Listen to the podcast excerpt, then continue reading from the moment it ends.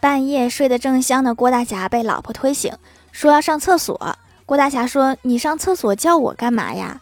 郭大嫂说叫你起来穿衣服。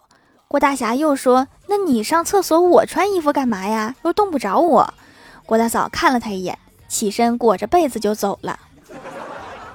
这怨不得别人人家都特意提醒你了。